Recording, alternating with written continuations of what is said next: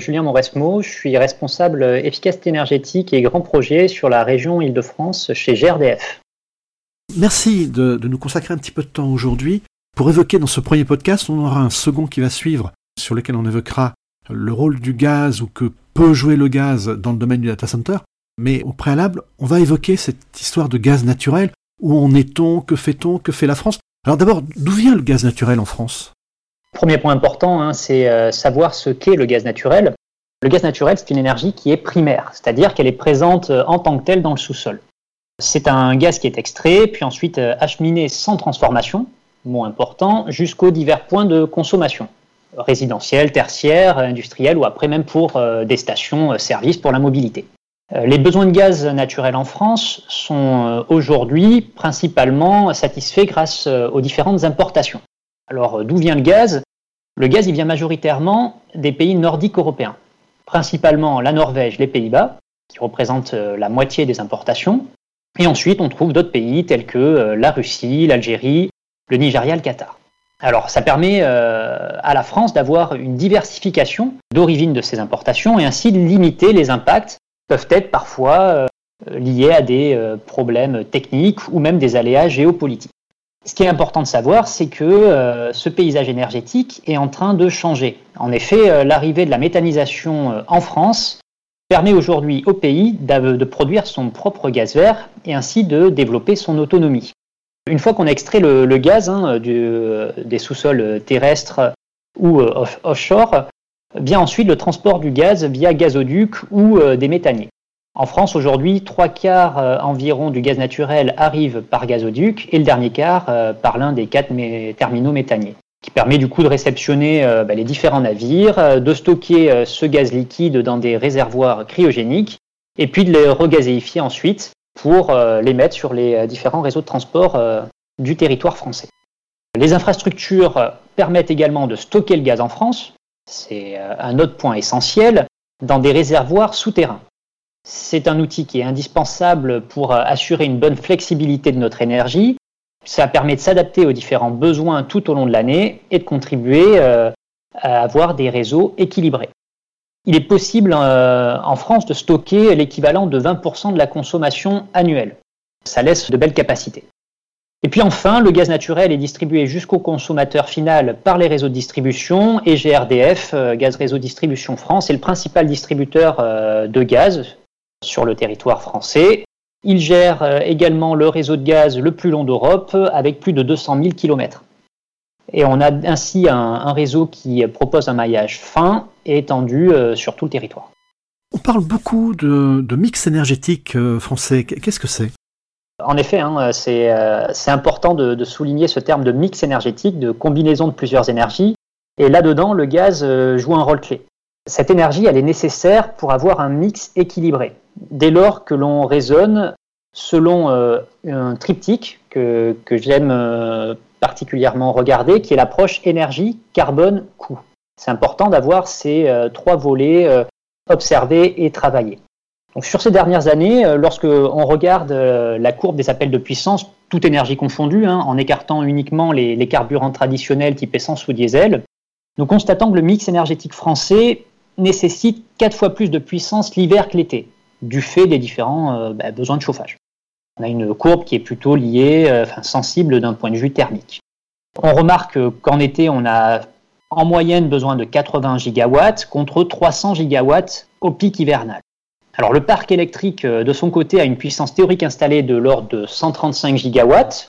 Toutefois, sa puissance disponible réelle hein, tourne autour de 100 gigawatts. Et d'ailleurs, on peut donner un exemple. Hein. L'hiver euh, dernier, l'hiver 2020, c'est monté jusqu'à 85 gigawatts. De son côté, euh, le réseau de gaz a une puissance disponible supérieure à 200 gigawatts, soit euh, plus de trois fois celle du, parc nucléaire. Du coup, en, période de froid, lorsque on va rencontrer des problématiques de saturation au niveau des infrastructures électriques, comme c'est par exemple le cas en ce moment, en ce début d'année 2021, qui vont euh, du coup amener euh, des appels à la baisse de consommation euh, ou des délestages, il est nécessaire de faire appel à d'autres énergies qui sont stockables, telles que le gaz, et qui vont du coup pouvoir soutenir ces effacements par le biais de cogénération par exemple. Alors si je donne quelques chiffres, sur ces dernières années, à la pointe hivernale, lorsque le parc électrique apportait entre 85 et 95 gigawatts de puissance dans, ses niveaux, dans son niveau maximal, le réseau gazier, lui, délivrait entre 105 et 150 gigawatts de puissance. Et euh, comme je l'ai dit plus tôt, hein, euh, vu qu'on a plus de 200 gigawatts disponibles, le réseau gazier est en capacité d'en offrir encore plus. Ça met ainsi en évidence euh, la résilience du réseau de gaz pour répondre euh, ben, aux activités électro-intensives comme euh, celle des data centers. Du coup, le recours au gaz naturel, il a du sens d'un point de vue purement technique, mais également économique, car cela n'entraîne aucun investissement lourd en termes d'infrastructure, ce sont déjà des réseaux qui sont pour la plupart amortis. Cette énergie permet du coup de s'adapter aux différents besoins des Français, qui sont stables en été, marqués d'un pic en hiver, et d'y répondre avec une réelle performance technique et économique.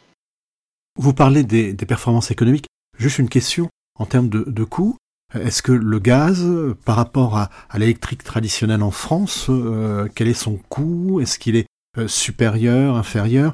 Est-ce qu'on peut également considérer que l'infrastructure que vous avez évoquée permet en fait d'avoir peut-être un coût supérieur, mais un coût de production ou d'usage qui finalement est concurrentiel avec l'électrique? Aujourd'hui, si on fait un comparatif des, des prix euh, du kilowattheure gaz et kilowattheure électrique, on est sensiblement deux à trois fois euh, plus bas avec l'énergie gaz. Donc clairement, c'est une énergie qui reste compétitive. Ah oui, quand même. Hein. C'est un chiffre qui est important. Autre point, on, parle beaucoup du carbone et de l'impact carbone du gaz. Où en est-on? Alors c'est clair, hein, c'est le sujet phare du moment. Euh, là, on vient de dire que le gaz trouve sa légitimité euh, sur les plans énergétiques et puis sur les plans économiques. Qu'en est-il de, l'impact carbone? Alors, euh, il est important de noter que le gaz naturel, déjà, c'est l'énergie fossile la moins polluante. Cette énergie, elle a un contenu carbone de 227 grammes équivalent CO2 par kWh PCI. Ça veut dire que le gaz, il émet sensiblement 30% de gaz à effet de serre en moins que le fioul.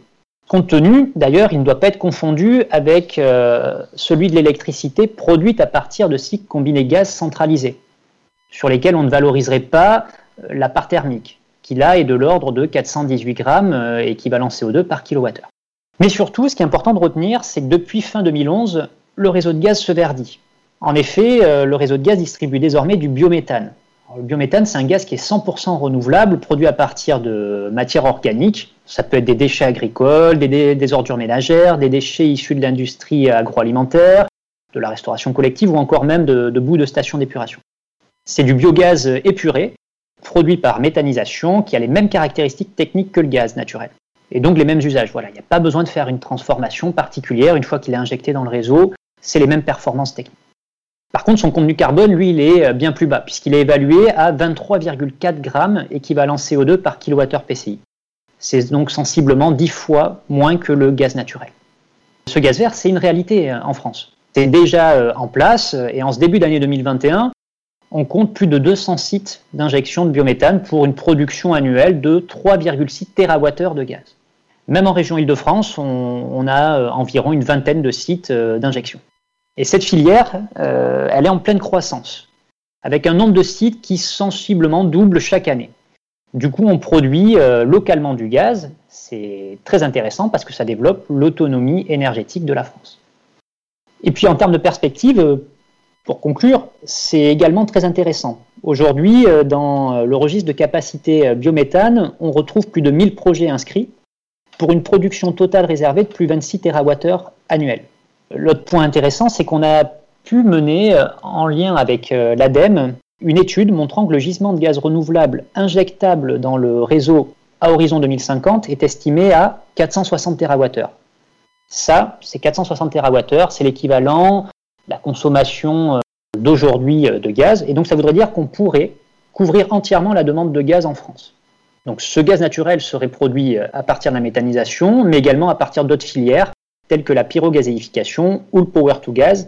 Ce power to gas, c'est finalement la transformation par électrolyse de l'eau de l'électricité renouvelable excédentaire, par exemple produite à partir euh, d'éoliennes ou de solaire photovoltaïque, qui serait difficile à stocker.